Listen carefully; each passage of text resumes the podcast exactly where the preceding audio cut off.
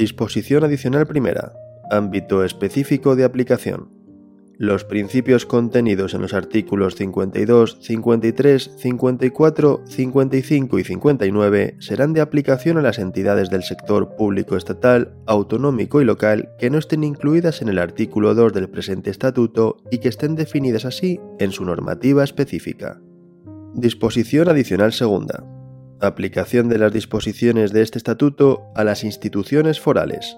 1 el presente estatuto se aplicará a la Comunidad Foral de Navarra en los términos establecidos en el artículo 149.1.18 y disposición adicional primera de la Constitución y en la Ley Orgánica 13-1982 de 10 de agosto de reintegración y amejoramiento del régimen foral de Navarra. 2.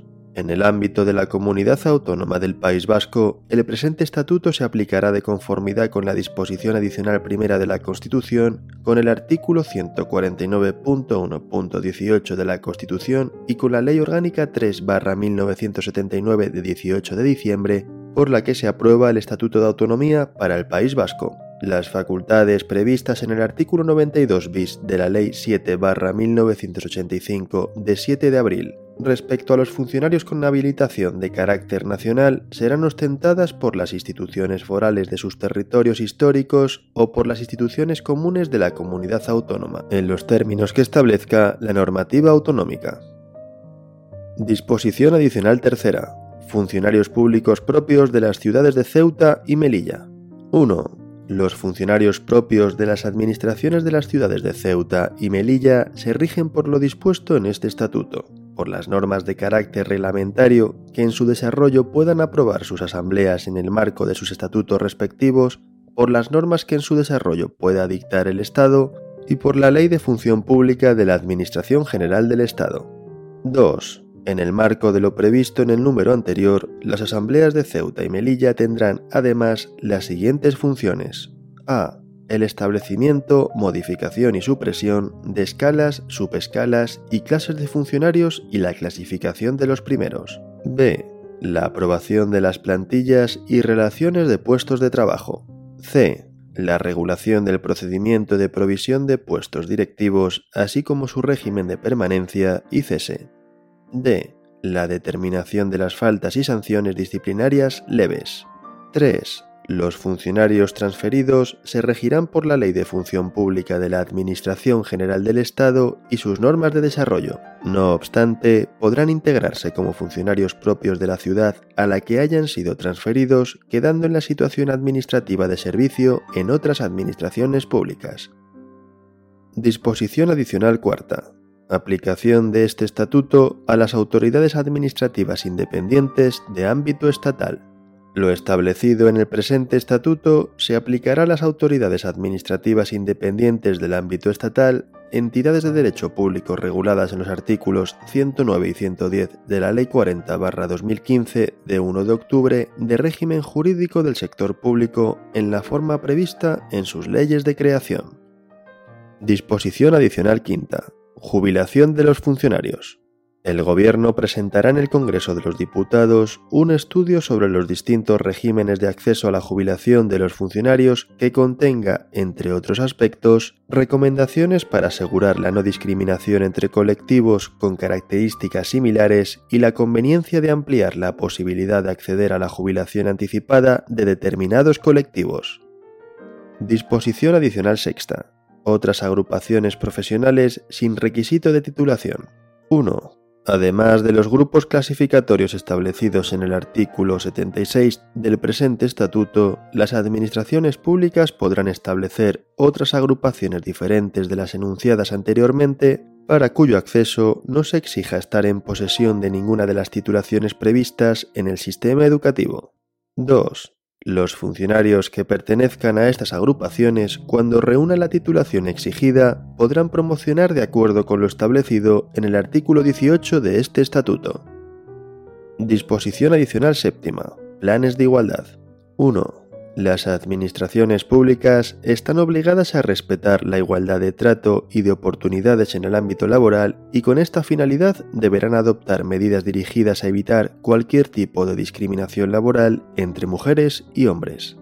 Sin perjuicio de lo dispuesto en el apartado anterior, las administraciones públicas deberán elaborar y aplicar un plan de igualdad a desarrollar en el convenio colectivo o acuerdo de condiciones de trabajo del personal funcionario que sea aplicable en los términos previstos en el mismo.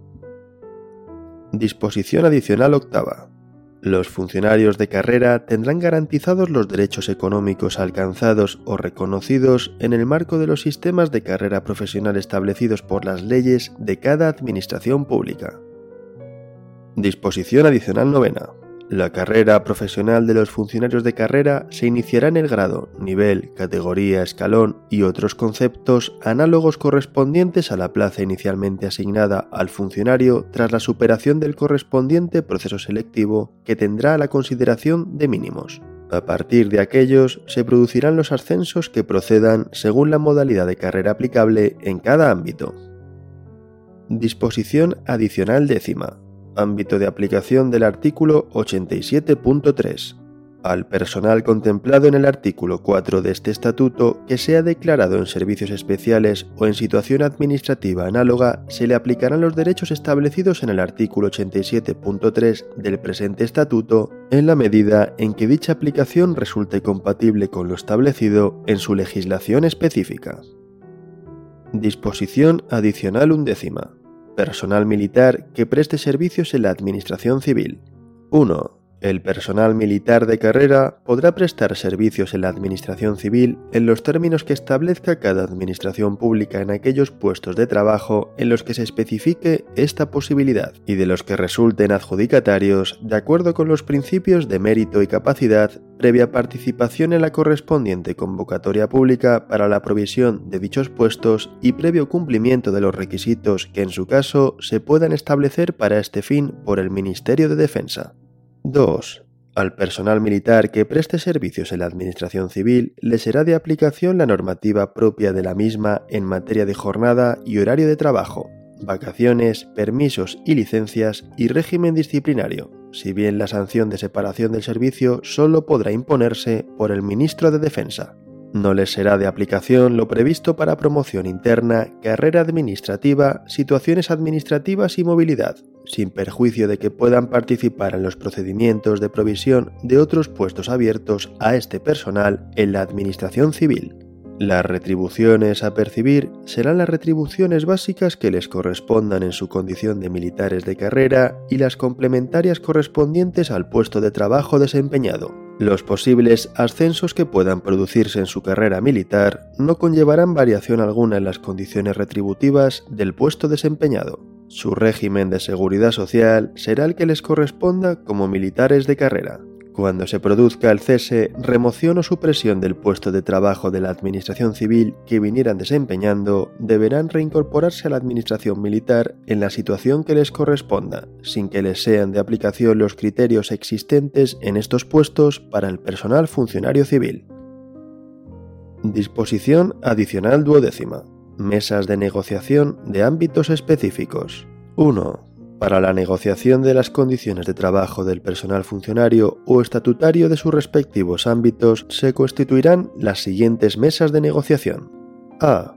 Del personal docente no universitario para las cuestiones que deban ser objeto de negociación comprendidas en el ámbito competencial del Ministerio de Educación, Cultura y Deporte. B del personal de la Administración de Justicia para las cuestiones que deban ser objeto de negociación comprendidas en el ámbito competencial del Ministerio de Justicia. C del personal estatutario de los servicios de salud para las cuestiones que deban ser objeto de negociación comprendidas en el ámbito competencial del Ministerio de Sanidad, Servicios Sociales e Igualdad y que asumirá las competencias y funciones previstas en el artículo 11.4 del Estatuto Marco del Personal Estatutario de los Servicios de Salud, mesa que se denominará ámbito de negociación. 2 Además de la representación de la Administración General del Estado, constituirán estas mesas de negociación las organizaciones sindicales a las que se refiere el párrafo segundo del artículo 33.1 de este estatuto, cuya representación se distribuirá en función de los resultados obtenidos en las elecciones a los órganos de representación propios del personal en el ámbito específico de la negociación que en cada caso corresponda, considerados a nivel estatal. Disposición adicional decimotercera. Permiso por asuntos particulares por antigüedad. Las administraciones públicas podrán establecer hasta dos días adicionales de permiso por asuntos particulares al cumplir el sexto trienio, incrementándose como máximo en un día adicional por cada trienio cumplido a partir del octavo. Disposición adicional decimocuarta. Días adicionales de vacaciones por antigüedad. Cada administración pública podrá establecer hasta un máximo de cuatro días adicionales de vacaciones en función del tiempo de servicios prestados por los funcionarios públicos. Disposición adicional decimoquinta. Registro de órganos de representación del personal. Las administraciones públicas dispondrán de un registro de órganos de representación del personal al servicio de las mismas y de sus organismos, agencias, universidades y entidades dependientes en el que serán objeto de inscripción o anotación al menos los actos adoptados en su ámbito que afecten a la creación, modificación o supresión de órganos de representación del personal funcionario, estatutario o laboral la creación, modificación o supresión de secciones sindicales, los miembros de dichos órganos y delegados sindicales. Asimismo, serán objeto de anotación los créditos horarios, sucesiones y liberaciones sindicales que deriven de la aplicación de normas o pactos que afecten a la obligación o al régimen de asistencia al trabajo. La creación de dichos registros se ajustará a la normativa vigente en materia de protección de datos de carácter personal. Disposición adicional decimosexta. Permiso retribuido para las funcionarias en estado de gestación. Cada administración pública en su ámbito podrá establecer a las funcionarias en estado de gestación un permiso retribuido a partir del día primero de la semana 37 de embarazo hasta la fecha del parto. En el supuesto de gestación múltiple, este permiso podrá iniciarse el primer día de la semana 35 de embarazo hasta la fecha de parto. Disposición adicional decimoséptima. Medidas dirigidas al control de la temporalidad en el empleo público. 1. Las administraciones públicas serán responsables del cumplimiento de las previsiones contenidas en la presente norma y en especial velarán por evitar cualquier tipo de irregularidad en la contratación laboral temporal y los nombramientos de personal funcionario interino. Asimismo, las administraciones públicas promoverán en sus ámbitos respectivos el desarrollo de criterios de actuación que permitan asegurar el cumplimiento de esta disposición, así como una actuación coordinada de los distintos órganos con competencia en materia de personal. 2. Las actuaciones irregulares en la presente materia darán lugar a la exigencia de las responsabilidades que procedan de conformidad con la normativa vigente en cada una de las administraciones públicas.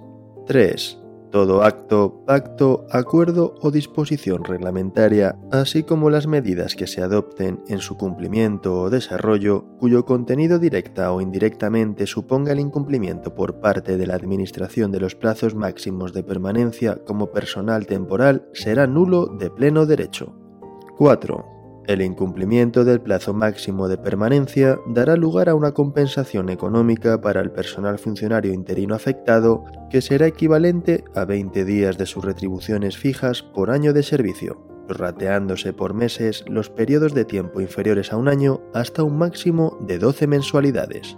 El derecho a esta compensación nacerá a partir de la fecha del cese efectivo y la cuantía estará referida exclusivamente al nombramiento del que traiga causa el incumplimiento. No habrá derecho a compensación en caso de que la finalización de la relación de servicio sea por causas disciplinarias ni por renuncia voluntaria. 5. En el caso del personal laboral temporal, el incumplimiento de los plazos máximos de permanencia dará derecho a percibir la compensación económica prevista en este apartado sin perjuicio de la indemnización que pudiera corresponder por vulneración de la normativa laboral específica. Dicha compensación consistirá, en su caso, en la diferencia entre el máximo de 20 días de su salario fijo por año de servicio con un máximo de 12 mensualidades, y la indemnización que le correspondiera percibir por la extinción de su contrato, prorrateándose por meses los periodos de tiempo inferiores a un año. El derecho a esta compensación nacerá a partir de la fecha del cese efectivo y la cuantía estará referida exclusivamente al contrato del que traiga causa el incumplimiento. En caso de que la citada indemnización fuere reconocida en vía judicial, se procederá a la compensación de cantidades. No habrá derecho a la compensación descrita en caso de que la finalización de la relación de servicio sea por despido disciplinario declarado procedente o por renuncia voluntaria.